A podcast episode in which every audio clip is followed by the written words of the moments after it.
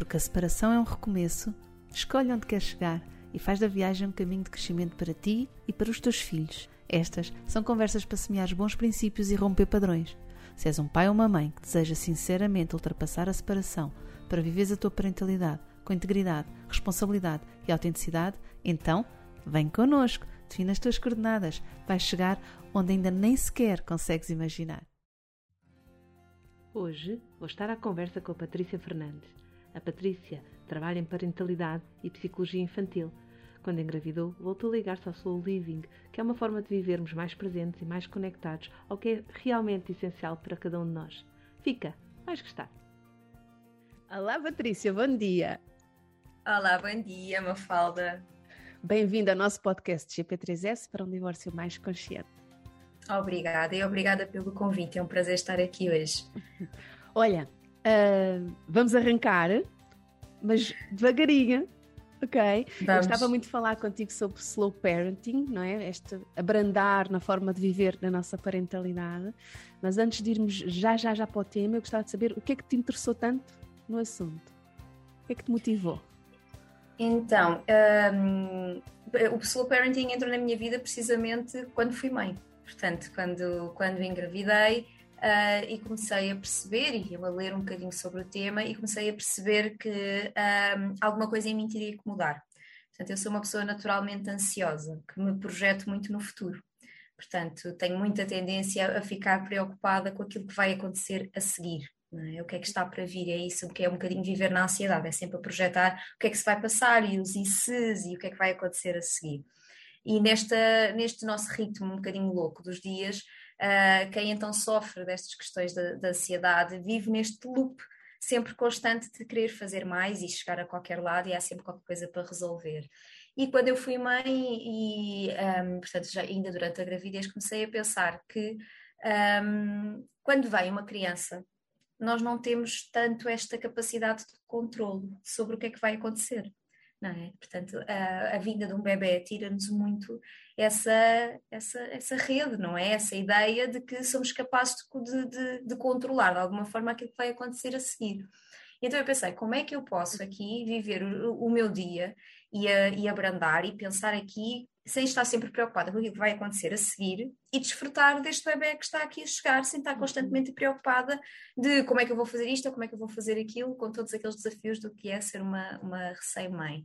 E então foi aí que eu comecei um bocadinho a investigar sobre o tema e a perceber e a trabalhar um bocadinho mais, portanto, uh, eu aqui o Slow Parent e o Slow Living entra também muito uh, junto com a parte do Mindfulness, se quiseres também falamos um bocadinho sobre isto que tem a ver com a minha profissão, e portanto eu sou psicóloga e, e já já vinha a trabalhar desde o tempo de faculdade e de tese, onde ainda não se falava sobre Mindfulness, já vinha um bocadinho a trabalhar sobre isso, portanto o bichinho já estava aqui, Uh, mas foi ficando para trás, portanto, fui me deixando consumir pelos, pelos dias e pelo ritmo, e realmente com a maternidade é que comecei um bocadinho mais a, a, a elaborar estes temas e a trazer-me isto para, para a minha vida e para o meu dia a dia.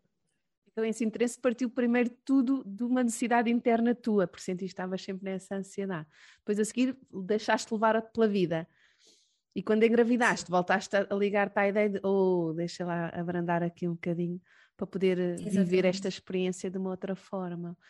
E perceber que não sou só eu agora, portanto, não, é, ah. não sou só eu apenas na dinâmica, vai entrar aqui alguém uh, que vai estar completamente dependente de mim uhum. uh, e que tem que, que beber de mim uh, o melhor e que encontrar-me pleno e conectado o mais possível. Uhum. Portanto, tem um bocadinho a ver com isso. Sim. Então, a, a tua responsabilidade parental já na gravidez, começou a acionar em ti aí outras respostas também, que engraçado, já viste? Eh, como primeira mãe, Sim. ainda por cima, podia ter sido já de uma experiência de ter sido mãe de uma forma e agora quer ser de outra, mas sentiste logo isso na primeira gravidez, que bonito. Sim, até porque senti muito, uh, uma coisa que eu confesso muito que me que assustava era, era a altura do parto. Uhum. Uh, portanto, com mãe de primeira viagem e, e, e, a minha própria mãe não tinha tido uma experiência muito fácil em termos de parto, uh, e eu uh, não queria que a ansiedade se tomasse conta de mim nesse momento. E eu pensei, eu tenho que começar a fazer alguma coisa antes para evitar deixar-me consumir por esse momento na altura. Portanto, eu acho que o ponto de partida principal foi mesmo esse. Eu preciso me preparar para este caminho daqui de uma forma completamente diferente. Acho que tem a ver, teve muito a ver com isso. Engraçado, repara, então estás-me a dizer, vê se eu percebi bem, vou dizer o que é que eu percebi. Que então, a partir de um, de um ponto de ansiedade, que é ai, como é que vai ser o parto, e que, que é um bocadinho o teu, era, era pelo menos o teu funcionamento, a partir desse ponto, em vez de deixares levar pela ansiedade, fizeste o contrário, que é ok, isto é um sinal, esta ansiedade, e agora o que é que eu posso fazer para poder viver de uma outra forma? E portanto, aproveitaste essa emoção, que à partida pode ser um bocadinho mais desconfortável, mas a partir dela tomaste uma decisão que te levou para o conforto e para a segurança, de, para a mudança, no fundo. Tal e qual, tal e qual. E se nós pensarmos um bocadinho num processo terapêutico, não é? Portanto, isto foi, foi acontecendo ao longo, até porque a minha, a minha gravidez teve várias questões na minha vida que, que me levaram também a ter que construir esse caminho, porque foram acontecendo várias, várias coisas à minha volta que que exigiram que eu também me focasse muito, uh, questões familiares, de saúde e tudo mais. Uh, portanto, se formos pensar num processo terapêutico, é aquilo que um terapeuta também nos ajuda um bocadinho a fazer, que é conectar-nos com as nossas emoções, é? E percebermos, e aqui obviamente eu vou aqui buscar a, a parte da, da, psicologia, e depois que aconteceu comigo não num processo completamente consciente, mas quando, quando trabalhamos em, em, em um processo terapêutico acontece muito isto, é alguém que nos, ajudar, uh, que nos ajuda a pôr em contato com as nossas emoções, a percebermos essas emoções que nos estão a transmitir uma informação e que nos estão a dar um sinal, e a partir daí eu perceber o que é que eu vou fazer e qual é o caminho que eu vou traçar para mim, de acordo com este sinal que eu estou a receber. Exato. É é bem, é bem interessante e, e é tão curioso, porque depois, quando começamos a ficar habituados a esse processo, uh, ele começa a ser altamente informativo e começa-nos a dar uma sensação de, eu não diria de controle, porque eu acho que não é controle, mas uma sensação de saber ir no que está a acontecer e de saber estar no que está a acontecer é uma sensação de segurança, é, né? uh, não propriamente de controle, mas de um bocadinho de segurança. Uhum. Uh, e que lá está que isso só é possível, e agora vamos, vamos voltar outra vez e fechar o ciclo com a questão do, do, do, slow living e do viver mais devagar, porque nós só conseguimos manter este processo quando não nos deixamos consumir por aquilo que é o ritmo diário de estar sempre a fazer, a fazer, a fazer, uhum. não é? Porque nós vivemos numa sociedade muito imposta para o fazer, para o mostrar algo feito, para mostrar trabalho, para mostrar produtividade. E neste constante loop de querer fazer, uh, acabamos por deixar o ser. É? E então vivemos sem estar conectados com aquilo que nós somos. E se nós não estamos conectados com aquilo que nós somos, nós não conseguimos entrar neste processo de perceber o que é que eu estou a sentir, o que é que eu estou a pensar, de onde é que vem uh, essas questões e como é que eu posso agir com base nisso, não é? Hum. E por isso é que o viver devagar acaba aqui por ter a sua importância. Hum. Deste-me duas coisas que ficaram aqui a ressoar, que é esta coisa da vida que nos leva e que nos faz acelerar e valorizar tanto o fazer, não é? E depois o ser, uh, sendo que a minha experiência com comigo própria e com as pessoas que acompanho é que este ser muitas vezes uh, além de estarmos de facto mais ligados ao fazer, no ser, muitas vezes estamos ligados ao ser do outro e não ao nosso ser. Ou olhar para o que é que o outro é, olhar para como é que o outro devia ser, olhar para o que é que o outro, ele sendo, como faz a mim ser. E portanto parece-me que temos esses dois, uh, digamos, grandes travões uh, à proposta que estás a fazer, não é? Que é uma sociedade a obrigar-nos a andar, a andar, a fazer, e esta tendência de olharmos mais para fora do que para dentro. São mesmo estes dois os maiores handicaps, os maiores bloqueadores de uma vida mais uh, consciente e mais slow living? Uh, sim, sim, Ou sim. São dois, são, dois, são dois handicaps muito grandes. E depois vamos pensar no que, uh, o que a sociedade nos leva a fazer, tem, traz por tem por trás muitas outras questões, portanto é uma coisa late não é? Portanto, temos aqui a questão de a, a sociedade impõe-nos crenças, crenças limitadoras, impõe-nos formas de agir, uh, impõe-nos julgamentos e autojulgamentos, impõe-nos preconceitos, Uh, portanto, não é uma coisa tão estanque e pequenina como só a sociedade leva-nos a ser muito produtivos. Não, por trás deste conceito uhum. existe todo um outro conjunto de coisas que nos fazem por aqui, não é? E deixar-nos deixar levar. E, só que acabamos por não ter muito tempo nem muita vontade, verdade seja dita, porque estar em contato connosco mesmos muitas vezes é desconfortável uh, faz-nos sair da nossa zona de conforto, obriga-nos a estar em, conf em conflito e em, em olharmos no espelho e confrontarmos com, muitas vezes com lugares que não gostamos muito de ver em nós mesmos, não é? Uh, portanto, acaba por muitas vezes também ser fácil de deixar-nos levar pelo, por esse ritmo, para não estarmos em confronto connosco próprios. Portanto, outro dos handicaps em relação ao viver devagar podemos ser nós mesmos. Uhum. E não apenas só uh, o viver em loop pela, pela aquilo que a sociedade nos impõe e não só apenas aquilo estarmos virados para fora e para os outros, mas é às vezes a nossa própria dificuldade estarmos virados para nós mesmos. Uhum. O que é que pode ter acontecido, ou que várias coisas podem ter acontecido, para gerar essa dificuldade, sabendo que nós nascemos sendo nós e que à partida devia ser a programação mais natural, é virmos para sermos nós e estarmos em contato connosco, o que é que vai acontecendo? Ou o que é que tu suspeitas que pode ir acontecendo na nossa evolução enquanto seres humanos? Né? Porque um bebê quando nasce está totalmente em contacto consigo. Sim, Sim, e com, aquilo, e com aquilo que está a sentir e com a necessidade que precisa no momento. O bebê que tem uma necessidade chora e, e, e procura o conforto na, na, na mãe e na, no adulto que está, no vínculo que tem, para a sua necessidade ser respondida. Isto é o básico, uhum. não é? E nós devíamos levar esta, esta tarefa tão simples, devíamos levá-la connosco, não é? Temos uma necessidade, precisamos de comunicá-la e vamos comunicar essa necessidade e depois vamos acrescentando todos os pontos relacionados com a nossa evolução e maturidade uhum. ao longo do nosso desenvolvimento. Uh, o que é que pode estar aqui uh, em questão e que agora também, tendo em conta que eu trabalho com parentalidade e trabalho com psicologia infantil, o que muito que nós fomos fazendo também com as nossas crianças, que é um, para já querer moldá-las àquilo que nós precisamos que está já a acontecer, de acordo com a nossa vida de adultos, não é? E isso significa o quê? Não ter tempo uh, não ter espaço, seja físico, seja emocional, seja uh, de, de, temporal, de poderes uh, dedicar aquilo que eles precisam relativamente às suas emoções em determinado momento. E então vem aí, do, daí vem o estás a chorar porquê? não precisas de chorar, uh, essa birra vai passar, anda lá que temos que ir embora. Uh, portanto, ao longo do, do, do desenvolvimento de, das crianças, nós acabamos por minar inconscientemente, vamos minando uh, todas estas pequenas uh, estas ferramentas que nos ajudam quando na nossa vida adulta entrarmos em contato connosco mesmos, não é? Porque nos foi dito ao longo do desenvolvimento que não temos tempo é para viver essas emoções. Não é? E que elas nem sequer são adequadas, não é? Não, porque não, não, dá, não dá jeito. Não dá jeito a criança estar a fazer uma birra no supermercado porque quer uma coisa, não é? Não, não nos é uh, agradável.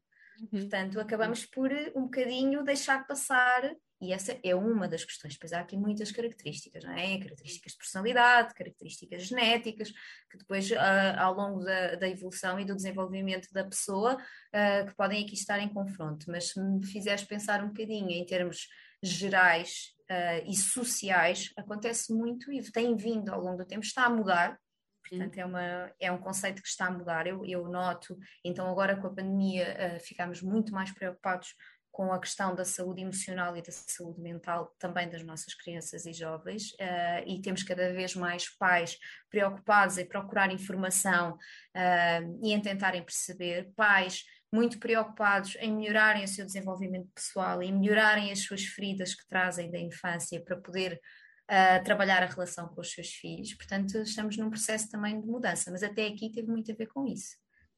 Eu, nós também tem, eu também tenho essa percepção que há uma mudança, uma tomada de maior consciência da importância de como nos relacionamos com os nossos filhos e que isto não tem só a ver com a produtividade, mas também com a relação e com a interação e que mais do que produzir resultados, queremos produzir pessoas bem, que estão bem consigo próprias e com os outros nós, eu também noto isso no, aqui no contexto, a Marcela não está aqui para falar, uh, mas também nós temos comentado uma com a outra e nota-se bastante essa diferença também. Olha, Patrícia, fazendo aqui agora um, um, abrandamento também, que é, então como é que íamos definir o que é o slow parenting ou o slow living? Não é assim, nós vamos fazendo rapidamente aqui uma, uma retrospectiva e, e, pensar um bocadinho no, de onde é que veio o conceito. Eh, okay, uh, eu, acho sempre, eu acho sempre muito, tem, tem sempre muita graça, porque o, o, o conceito do, do, slow veio com o slow food, portanto não tinha nada a ver com, com o estilo de vida. Uh, veio num movimento que foi criado em Itália com o objetivo de lutar contra o fast food, portanto os italianos gostam imenso de comer Uh, e, e, então foi, começou a ser criado o conceito de falar da comida caseira, portanto, da comida que é criada no fogão, no tacho, que é feita uh, por um momento familiar, em, em oposição à, ao boom do fast food que aconteceu um, no país. E depois a partir daí foi evoluindo, evoluiu para o soul living, ou seja, portanto, para a capacidade que nós temos de nos ligarmos ao, ao momento presente e de vivermos de uma forma mais, mais tranquila e mais conectada, não é? Portanto, basicamente é viver a vida sabendo que, no, que é importante dirigirmos a nossa atenção uh, para aquilo que nós consideramos essencial. E atenção que este essencial pode ser muito diferente de pessoa para pessoa. Portanto, o meu essencial pode ser a minha família, o essencial da Mafalda pode ser o trabalho. O essencial de outra pessoa qualquer pode ser hum, a sua saúde física e o desporto e tudo mais. Portanto, o essencial de cada um muda. Qual é a questão do viver devagar? É eu estar presente o suficiente e que vou exercitando a minha atenção para a dirigir para aquilo que eu realmente considero essencial, priorizando ao longo da minha vida aquilo que é mais importante para mim. E aí eu vou manobrando o ritmo com que eu quero viver. Portanto, o viver devagar não é viver a passo de caracol. Não é estar, não, não tem nada a ver com preguiça, não tem nada a ver com preguiçar ou estar muito tempo sem fazer nada. Tem a ver, a ver exatamente com dirigirmos a nossa atenção para momentos mais tranquilos e para sermos capazes de estar plenamente dedicados àquilo que temos para fazer. E isto passa por também criarmos, de alguma forma, alguns limites por exemplo, se eu para mim eu tenho dois essenciais, o trabalho e a família, e eu tenho que dedicar uh, tempo aos dois lados. Eu não posso permitir que eu terminando o meu trabalho eu chego a casa e que vá um, para o e-mail, para o computador, para continuar a trabalhar quando tenho o meu filho a precisar de mim. E aqui significa eu exercitar a minha atenção, definir um, um limite e impor, não, agora terminou, o meu essencial trabalho fica no tempo dedicado a ele e agora é o meu essencial família e agora vou dirigir a minha atenção para aqui. E isto vai-me ajudar também a perceber quando é que eu tenho que ser produtiva e quando é que eu tenho que estar realmente num ritmo mais acelerado e de, de, produtividade, por exemplo, no tempo em que estou a trabalhar, e quando é que posso, por exemplo, ter momentos em que chegar, se chega um fim de semana, chega um sábado e posso estar, dar-me ao prazer de estar uma hora sentada no sofá sem fazer nada. Uhum. Porque para mim isso é algo essencial. Portanto, o slow, o slow living tem muito a ver com isso. Viver devagar neste sentido, não estar constantemente e permanentemente nessa ansiedade de ter que ter alguma coisa para fazer, sem saber às vezes muito bem o que é que é. Pronto. Depois, por sua vez, uh, o slow parenting, uh, portanto, é um estilo parental uh, e tem como premissa basicamente uma parentalidade simples, consciente e atenta. Portanto, volta outra vez um bocadinho esta questão da atenção, da atenção plena e da atenção ao momento que está, que está a viver. E basicamente tem como objetivo permitir que a criança se desenvolva ao seu ritmo. Uh, portanto, sentindo-se feliz, sentindo-se satisfeita com as próprias aquisições. E também veio um bocadinho um, de, de, estarmos presentes o suficiente para conhecermos os, as nossas crianças como elas são nos momentos em que elas estão a atravessar. Uh, e veio do, do, encontro a uma altura um, em que havia muita preocupação e ainda há um bocadinho com o desenvolvimento da criança ah, nesta etapa ela está a fazer isto, naquela etapa ela está a fazer aquilo, ainda não adquiriu esta competência, ainda não adquiriu aquela. Uh, portanto, com uma grande que, que, foi, que foi vindo, ainda se, se, se vê e, e, conseguimos experienciar isto, uma, uma parentalidade que quer contrapor esta ideia de grandes expectativas para as crianças, grande necessidade de controle e julgamento sobre aquilo que elas uh, deviam estar a fazer, se são capazes de fazer ou daquilo que é esperado delas, e com grande pressão Portanto o objetivo é libertar desse, dessas, dessas questões um, e viver com uma conexão, conexão plena com os nossos filhos, no sentido de percebermos em determinado momento qual é o seu ritmo, quais são as suas necessidades, porque a verdade é que as crianças são muito eficazes a comunicar as suas necessidades, o que é que elas precisam, o que é que elas estão a sentir, o que é que se está a passar com elas, e automaticamente, quando alguma coisa não está bem, nós percebemos. Muitas vezes é que nós não estamos atentos o suficiente para conseguirmos entender qual é a necessidade que está por trás daquele comportamento. Eu sinto isso também que eh, as crianças, quanto mais pequenas, então melhores são nisso, uh, uh, porque depois vão desaprendendo, porque nós vamos condicionando também essa expressão, não é? A expressar necessidades, muito embora às vezes são pouco eficientes na forma como o fazem, não é? Curiosamente, eu acho que isto também acontece com os adultos. A maior parte dos adultos também é muito pouco eficiente a expressar as suas necessidades. Temos tendência a ser um bocadinho tangenciais, em vez de dizer, olha, o que eu preciso é de.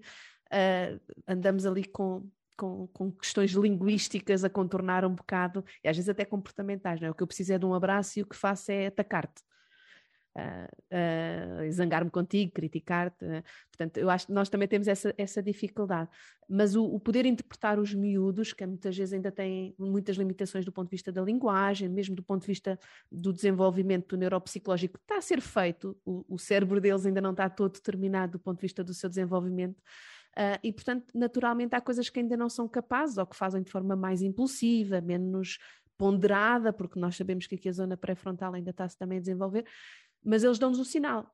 Depois nós adultos é que em princípio deveríamos ser capazes de conseguir receber esse sinal e ajudar a interpretar esse sinal. E é aí que a velocidade nos trai, não é? Porque não nos dá tempo para nos fazermos Também, essa ligação. Exatamente, não dá tempo para fazermos essa ligação, porque nós passamos o nosso dia, se nós formos a pensar num dia normal de uma família, é acordamos todos muito cedo, muitas vezes já em cima da hora do despertador, vamos pôr toda a gente a sair de casa, vamos ver se não há nada que fique esquecido. Às vezes ainda nem conversamos muito bem com a, com a criança que está acabada de acordar, não, mas ela tem que se despachar naquele momento e naquela hora, ainda não teve tempo para ser acordada, e depois aqui vamos pensar que há crianças que acordam muito bem dispostas, há crianças que acordam muito mal dispostas, porque nós somos todos diferentes, tal e qual como nós adultos, não é? Mas vivemos aqui neste loop, entretanto, toda a gente para fora de casa, trabalho, ou, ou isto pensando agora, não vamos falar da questão da pandemia e de, uhum. dos teletrabalhos, então, porque tínhamos conversa aqui dava pano para mangas. Mas pensando num, num, num, dia a dia mais ou menos regular, portanto, deixar na escola, beijinho, adeus, até logo, trabalho, trabalho, trabalho, trabalho, voltar, muitas vezes trânsito e tudo muito mais. Ah, ah, como é que foi o teu dia? Ah, foi bom, pronto, acabou. Chegar, banhos, preparar as lancheiras para o dia seguinte, fazer jantar, arrumar a cozinha, ali um bocadinho, acabou o dia. É? E vivemos isto constantemente, constantemente. E depois muitas vezes sentimos que chega ao fim de semana e temos que continuar a fazer coisas. E então, chega ao fim de semana, ah, o que é que vamos fazer? E nem sequer nos permitimos a não fazer nada. Ah, vamos estar aqui em casa. Não, vamos marcar um programa, vamos, há uma festa de anos, há qualquer coisa. E parece que se, se não tivermos nada para fazer, até fica estranho. Portanto, vivemos aqui constantemente e nem paramos para olhar. Muitas vezes nós nem sequer percebemos. Eu faço algum exercício, ah, estes exercícios com alguns pais, quando começam um acompanhamento de aconselhamento parental, de em que fase de desenvolvimento é que está o seu filho? Por, por que etapas é que está a passar? E automaticamente esta resposta não é muitas vezes clara. É preciso um esforço, quase de observação, para perceber é que, quais são os gostos, quais são. Uh, às vezes na criança pequenina é muito mais fácil, porque nós estamos mais atentos, porque estamos muitas vezes preocupados. Ah, será está a falar na altura certa, quando é que será a altura de deixar as fraldas. E então é mais fácil se situar, ah, ou então está na fase dos pesadelos, então acorda muitas vezes de noite. Uhum. E é mais fácil perceber. Quando as crianças começam a crescer mais um bocadinho e nós perguntamos em que fase é que está? Como é que, é, como é que está? Quais são os gostos? Quais são os interesses? O que é que está a gostar de fazer? O que é que é brincar? Uh, que curiosidades é que tem na escola? E os pais têm dificuldade em perceber em que fase é que a criança está e em perceber como é que as coisas estão a acontecer. E isto é um entrave na relação. Portanto, se nós nem sequer conseguimos perceber efetivamente aquilo que está diante dos nossos olhos, como é que vamos sequer perceber quando a criança, através de um choro, ou através de um mau comportamento, ou através de algo mais repetitivo, ou de, um, de uma professora que está, que está a dizer que na escola não está atento, o que é que isso significa? Não é? Porque nós nem sequer estamos verdadeiramente presentes na relação. Isto às vezes também é muito difícil nós nos nós percebermos isto, porque vai mexer muito com o nosso ego. E então vem muito depois ao encontro de a culpa é minha. Depois entra aqui o processo da culpa. Portanto, isto aqui gera muitas questões desconfortáveis. Um, e, que, e por isso também é tão importante falarmos sobre isto. Não é? Percebemos que estamos todos um bocadinho neste barco. De, de, de, nos deixarmos consumir e não estarmos verdadeiramente atentos a isto que se está a passar. Mas que, que vamos sempre a tempo de mudar. É sempre tempo de mudar, não é? Sempre, sempre, sempre. Há sempre alguma coisa que podemos fazer diferente. Uhum, sim. Estavas um, a falar destas questões emocionais e do podermos observar e estarmos ligados a nós próprios e aos nossos filhos. E, e, claro, para mim é inevitável pensar no divórcio e na separação, que é um momento altamente uh, conturbado, por muito bem que corra, muito, e às vezes corre, e muitas vezes, felizmente, corre bastante bem, mas ainda assim são muitas mudanças, são mudanças uh, profundas e estruturais na vida das pessoas, dos pais e dos filhos, e portanto é preciso um reajuste e uma readaptação grande. E portanto, do ponto de vista emocional, traz sempre ali uh, muitos desafios. Uh, e as pessoas estão-se a repensar, estão-se a repensar na sua identidade, estão a repensar nas suas relações, e portanto é um momento com muito impacto, emocionalmente intenso. Mas um, mais longo e prolongado no tempo vai ser esta parentalidade não conjugal. Não é? Se o divórcio é intenso, mas se correr tudo bem, vai ser curto, estamos a falar dois anos, três anos, e as pessoas estão mais ajustadas e a vida segue com muito mais naturalidade, velocidade de cruzeiro, como a maior parte das nossas vidas, mas depois a parentalidade não conjugal é sim, é um período muito, muito prolongado. Mesmo que esteja tudo a correr bem na relação entre os pais, é um, um período que vai durar muito tempo. Uh, se não tiver a correr bem, vai durar o mesmo tempo, mas com uh, desafios graves e podem ser mais graves e sobretudo com desafios que não libertam as crianças daquilo que tinha sido o propósito de uma separação, porque quando há uma separação é para poupar muitas vezes os pais e os filhos a uma série de dificuldades relacionais. Mas se elas permanecem depois do divórcio, não conseguimos poupar os nossos filhos a isso. E, portanto, as vantagens do divórcio acabam por não chegar a acontecer na vida de algumas crianças que vivem com todas as desvantagens e sem vantagem nenhuma. Mas esse processo de parentalidade não conjugal é bem longo. Sim, sim, sim, é? porque assim, nós, nós, há um divórcio, mas não se deixa de ser pai e uhum. mãe. E uh, para todos os efeitos, o pai e a mãe é, é de necessário, isto, isto, isto tem que ser dito, é necessário que haja um consenso, que haja um equilíbrio, que haja uh, um mínimo de percepção de que as pessoas podem não ter, e pensando que não foi não poderá ter sido um divórcio fácil e que as pessoas não têm que permanecer amigas, mas têm que permanecer o mais possível um, adultos equilibrados, que consigam manter aqui um nível de, de percepção, que atenção que isto é uma coisa muito complicada, porque como dizias muito bem, durante um divórcio, um, há aqui muita coisa a mexer, não é? Há muita coisa a mexer. Eu, eu consigo, eu costumo sempre dizer que o divórcio é o equivalente a um luto. É? O divórcio é estar a fazer um luto de uma relação que se queria que resultasse e que não resultou. Uma relação amorosa, um projeto de família que não aconteceu. E esse luto tem que ser vivido. E para algumas pessoas demora mais tempo, para outras demora menos tempo. Ok? Portanto, há sempre muita coisa aqui a ser mexida e há muitas questões emocionais, feridas, uh, dor, que, que, têm que ser trabalhadas, uh, por mais que as pessoas até se, se tenham bem, até pode, pode haver um, um consenso de parte a parte, de acharem que é o melhor para os dois, mas inevitavelmente há aqui processos emocionais que têm que ser trabalhados e que têm que ser feitos e que demoram o seu tempo. Mas depois disto, há uma relação familiar, um elo que não se, que não se quebra e que não se quer quebrado não é? Que é, nós temos em comum um filho ou mais filhos e temos um projeto para eles que não está, uh, em termos de um projeto tipicamente de pai e mãe que vivem na mesma casa e que têm uma relação, mas é um projeto que se quer continuar uh, com uh, ideias sobre como é que nós podemos ajudar esta criança, com ideias sobre valores a querer, que queremos que sejam passados, ferramentas que queremos que sejam dadas. Isto tem que ser falado não é? Isto tem que ser falado. Qual é a questão? É que muitas vezes nos deixamos levar, e que é muito fácil nos deixarmos levar pelo ego, é? que fica aqui muito, muito, muito maltratado, muitas vezes, nestas relações, e depois impedir, isto impede-nos de conseguir ver com, com outros olhos e de pôr de lado, ok, o meu, o meu trabalho aqui, agora neste momento é conseguir chegar a um consenso com esta pessoa e não deixar as minhas próprias uh, vontades, os meus, uh, os meus medos, as minhas irritações, as minhas raivas virem aqui para este, para este momento que se quer de diálogo. Portanto, o objetivo aqui vai ter que ser, de parte a parte, pensarem que há um diálogo e uma relação que tem que ser trabalhada no sentido de apoiar aquela criança neste, neste desenvolvimento e neste crescimento. E isso é, é difícil, é dos maiores desafios, sem dúvida. Um, sabes que o.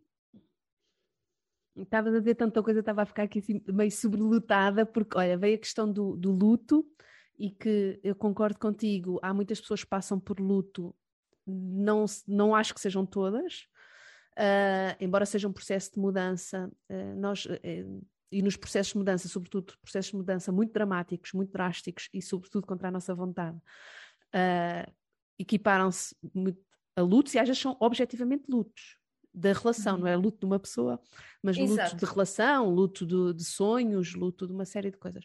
Outras vezes não é, há processos que são bem diferentes, e embora seja uma mudança, é uma mudança mais gradual, mais serena, e que são pequenas transformações que se vão fazendo ao longo do tempo, e portanto as pessoas não sentem tanto isso dessa forma. Por outro lado, a questão de quando nós estamos tão feridos e tão magoados, conseguir uh, separar isso da nossa parentalidade nós começámos, nós, o projeto GP3S começou por ser GP3S, Gestão de Parentalidade para Pais Separados, exatamente porque esse era o nosso foco. O que é que nós ao longo do tempo fomos percebendo, Patrícia, e para nós foi surpreendente, que é, bolas, este problema não é um problema parental, nós continuamos aqui a, a tentar apoiar estas pessoas, mas o problema é do divórcio ou da relação que tiveram. Às vezes ainda é da relação, outras vezes já não é da relação, é do divórcio, do processo, como decorreu e o que aconteceu durante esse processo, e portanto as pessoas estão com problemas na sua parentalidade que não têm a ver com a parentalidade, têm a ver com a relação entre eles. E daí é que depois surgiu o divórcio, uhum. consciente para nós, porque percebemos que não conseguimos ajudar alguns pais que ainda estavam presos no divórcio que já tinham tido há 5 anos, há 10 anos, há 15 anos, e ainda lá estavam presos. Esta dissociação, Sim. e o que é que a literatura nos tem vindo a demonstrar, e nós com a nossa experiência percebemos também, que o que, o que tende a gerar este processo que eu te estou a dizer, que não é assim com toda a gente, felizmente, sabes? Eu acho que isso também era, olha, vou aproveitar, embora acho que isto também era importante também esclarecermos que há a tendência de achar que os divórcios são assim, uh, litigiosos, litigantes, morosos, que as pessoas estão 10 anos em luta uns com os outros e que não Isso não é verdade. A maior parte dos divórcios corre bem, a maior parte da parentalidade não conjugal tem os desafios que, que, a parentalidade convencional e conjugal tem, tem outros que, que, a conjugal não tem, mas também tem, não tem uns que a conjugal tem. Portanto, a, a, maior parte das vezes as coisas correm normalmente, há dificuldades como há em todo o lado e há facilidades como há nas outras relações também. O que vem para, para a praça pública e o que gera muito burburinho são aqueles mesmo muito uh, aparatosos do ponto de vista do comportamento e das emoções. E depois parece que isso é o cenário habitual. E não é. Nós sabemos lá está, tanto da revisão bibliográfica como da nossa experiência, estamos a falar de 20, 20 a 25% dos divórcios é que dá em coisas muito litigantes. Portanto, uhum. estamos a falar que 70 e tal por cento das pessoas conseguem fazer isto bem, relativamente bem ou suficientemente bem. É? E portanto, eu, convém lembrarmos disto, não há tantas não, coisas. E uma coisa, é, e uma coisa que tu estavas a falar e que eu acho que é importante uh, aqui deixarmos é a parentalidade conjugal tem muitos desafios também há muitos, uh, muitos casais que têm grandes desafios, grandes problemas relacionais, grandes questões que precisam de procurar ajuda de um psicólogo, de um, de um uhum. terapeuta, de alguém que os apoie, precisamente porque têm visões muito diferentes na forma como gerem a sua parentalidade, uhum. ok? Portanto, se a parentalidade conjugal tem os seus desafios, a parentalidade não conjugal também tem os seus desafios. Uhum. Portanto, não é um problema do, do divórcio, porque é que muitas vezes, é exatamente aquilo que falavas, o que é que muitas vezes se torna desafiante na parentalidade não conjugal, é quando as pessoas não estão focadas na parentalidade não conjugal porque estão a resolver questões relacionadas com o divórcio. Exato. Estamos aqui a falar de duas coisas diferentes que entram em confronto.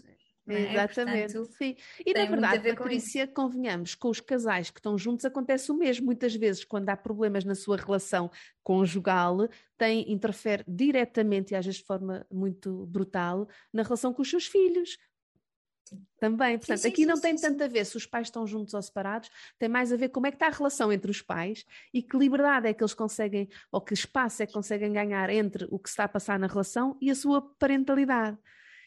E eu acho que este sim. este sim é a grande questão e que acontece em ambas as situações, conjugalmente e não conjugalmente. Não é? é como é que separamos a nossa relação da nossa parentalidade. Curiosamente, os pais, que, e tu sabes isso melhor do que eu, com toda a certeza, os pais que melhor conseguem fazer isso são os pais que conseguem estar mais, uh, uma imagem mais dissociada de quem eu sou e de quem é o meu filho.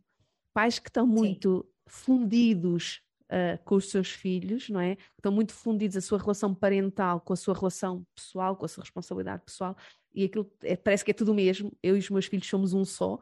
São os que têm mais dificuldade em poupar os filhos àquilo que são as suas questões pessoais e relacionais com, com o pai deles ou com a mãe deles. Um, e, e, portanto, acabam por viver tudo muito misturado, muito imiscuído, todas as sensações são. E esses, estejam casados ou não, estejam juntos ou separados, esses sim é que trazem as crianças para, para a dificuldade relacional. Sim, sem dúvida, até porque muitas vezes há um processo que tem a ver com a incapacidade de nós aceitarmos quem os nossos filhos são fora a nossa pessoa. Ou seja, fora também as nossas expectativas, as nossas ideias, nós projetamos uma imagem para aquilo que a criança ou que gostaríamos que a criança fosse, ou que nós quiséssemos que fosse, e acabamos por projetar neles os nossos sonhos, os nossos medos, as nossas questões de personalidade, e, e, quando realmente, e aí lá está o, o, o que é que o slow parenting também pode ajudar, que é esta capacidade de com consciência, conseguirmos olhar e pensar: eu sou uma pessoa, o meu filho é outra pessoa. E essa pessoa que está aqui à minha frente, eu tenho que, primeiramente, também aceitá-la como ela é, sem expectativas e sem julgamentos. É? E isto tem a ver muito, lá está, com as questões também da parentalidade consciente, com a aceitação, com o não julgamento, um, com o deixar ir aquilo que não interessa, um, e, e realmente. É? É, grande confiança, exatamente, de perceber que, que realmente aquela criança está a traçar o seu caminho e eu aqui eu tenho que permitir, para já, que, aquela, que, que o meu filho descubra quem é e que aprenda a crescer e que aprenda a ser, uh, obviamente com a minha ajuda, mas sem desejar, sem o meu desejo de como ele queria que ele fosse. Hum. Isto não é um processo fácil. Pois não. Estavas a dizer isso, sabes o que é que me veio de repente logo assim que é? Sim, mas se calhar torna-se. Isto foi o meu pensamento, vou colocar para fora, já vemos o que é que parece. Mas um, que foi, sim, mas provavelmente torna-se mais fácil permitir descobrir quem o meu filho é e, e reconhecer quem ele está a ser e a desenvolver-se como é, não é? Se eu também estiver mais ligada a ser quem sou e a mostrar ao meu filho também quem eu sou, porque se eu também não precisar estar ligado ao papel de quem deveria ser, a mãe que devia ser, a mulher que devia ser, então, se calhar posso libertá-lo ele do papel do filho que deveria ser, ou que eu queria que ele fosse. Porque também estou ligada a quem é que eu sou afinal, como é que eu me vou mostrar ao meu filho, não é? Quem eu vou dizer não, ao meu filho minha, também.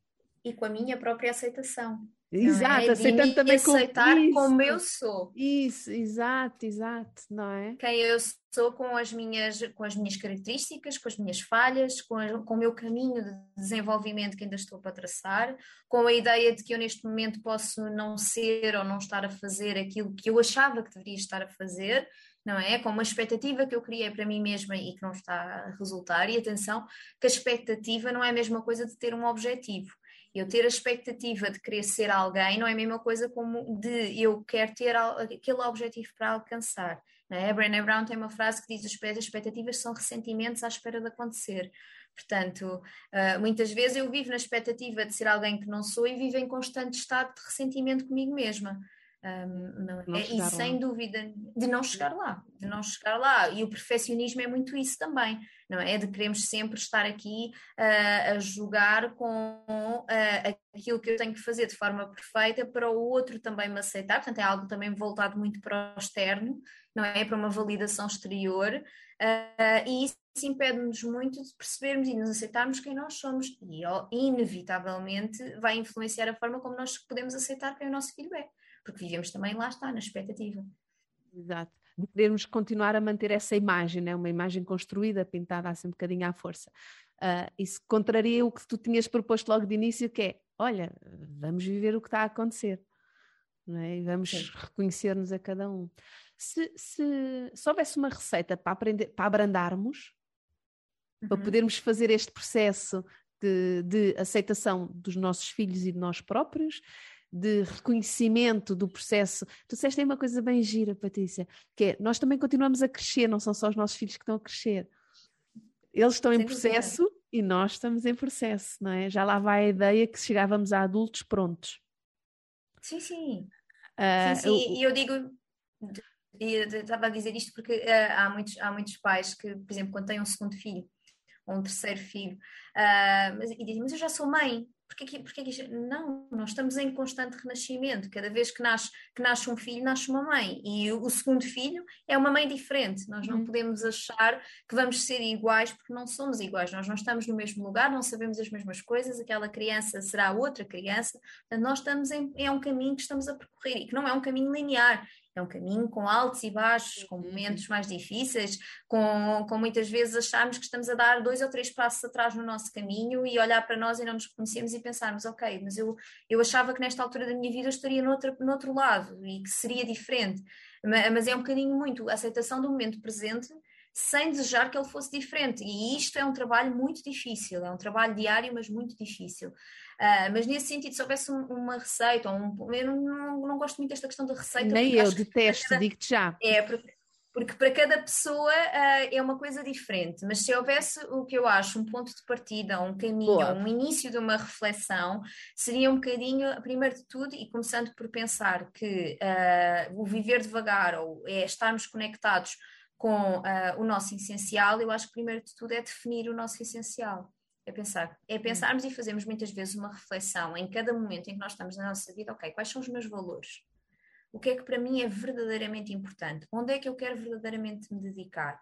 E eu, quando faço este trabalho com alguns pais, muitas vezes o que acontece é que as pessoas, no final da reflexão, pensam: não, para mim o meu essencial é a família.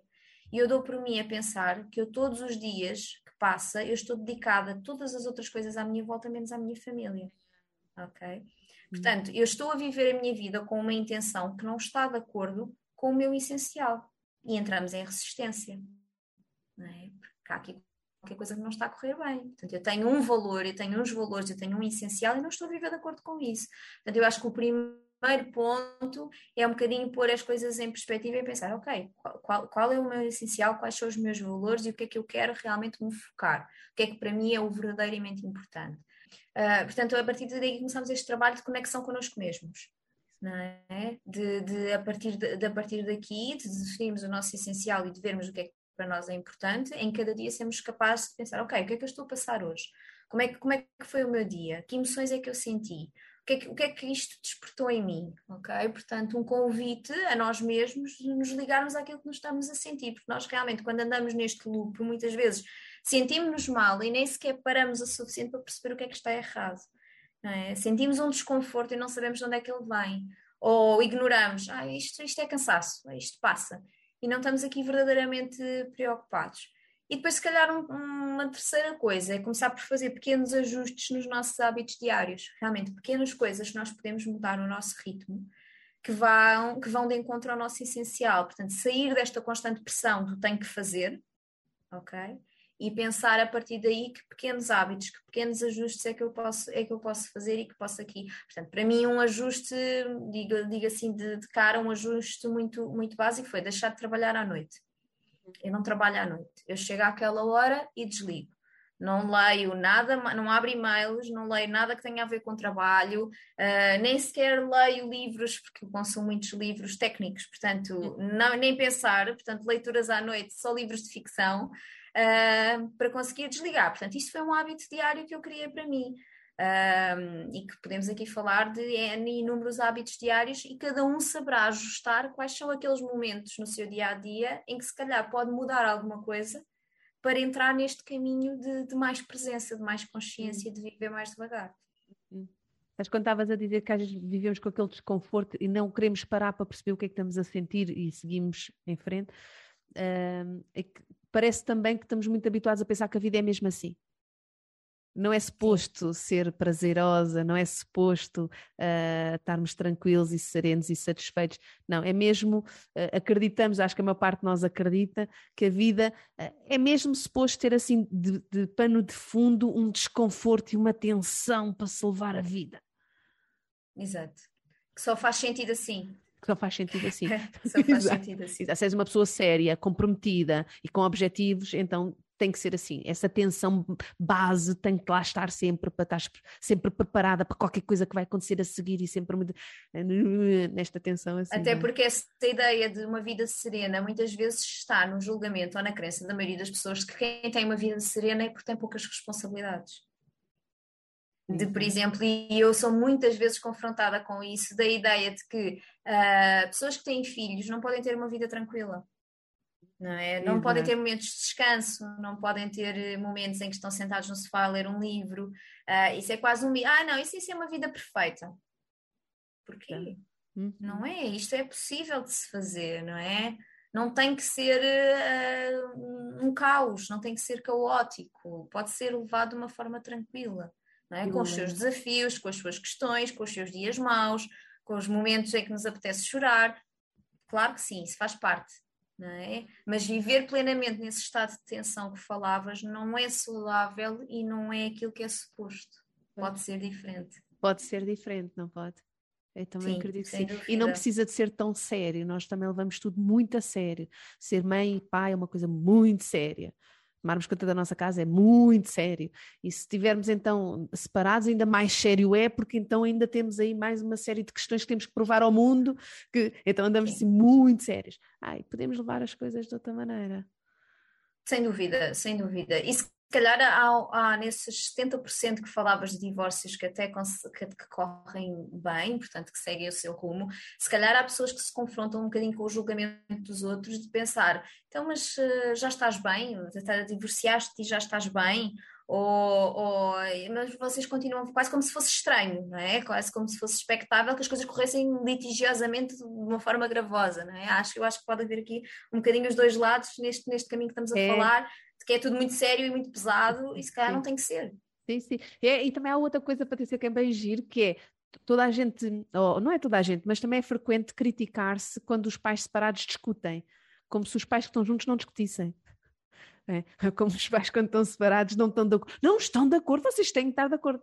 Como assim? Então, mas os pais que estão juntos estão sempre de acordo. É que não, não tem sido a minha experiência também. Uh, portanto, é, é, olha, vamos à tal coisa das expectativas. Voltamos à Berna Brown, Exato. não é? Expectativas, um ressentimento uh, antecipado? É, é futuro? As expectativas são ressentimentos à espera de acontecer. Oh, isso, olha que bonito. É mesmo isso, não é? Então, bora livrar-nos das expectativas e viver aqui no mais devagar com a vida que vai acontecendo também, não é? Sim, sim, sim, sem dúvida. Esse, esse é, um, é o, meu, o meu lema. Tu sentes que há uma vida antes e depois do slow parenting para ti, na tua experiência pessoal? Ou Sem foi uma dúvida. coisa. Ah, ok. Ah, ah. É, há uma vida muito diferente do, uh, a partir do momento em que nós tomamos a opção consciente e que trazemos para a nossa vida essa opção de que uh, eu não vou permitir entrar numa, num, num loop, não é? De, de, de me deixar de me desconectar destes, destas relações, seja comigo mesma, seja com o meu filho.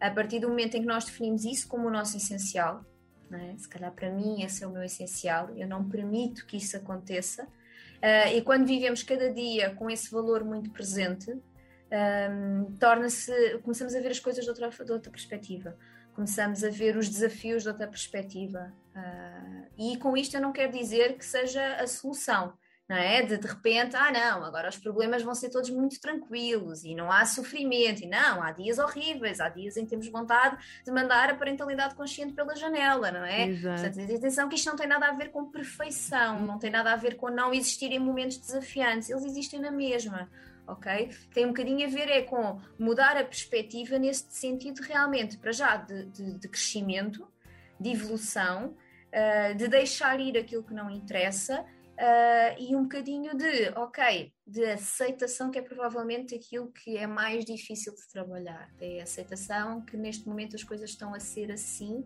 e eu gostaria até que fossem diferentes. Uh, mas não estão a ser diferentes, portanto, eu posso trabalhar para esse caminho, mas neste momento é assim que elas estão. É. Uhum. Olha, eu gostava de terminarmos aqui com esse convite que fizeste tão poderoso, que é conectar-nos connosco próprios e conectar-nos com os nossos filhos. Acho que a partir daí o resto vem. Sem dúvida. Eu, hum. eu acho isso e defendo isso a 100%. A 100%.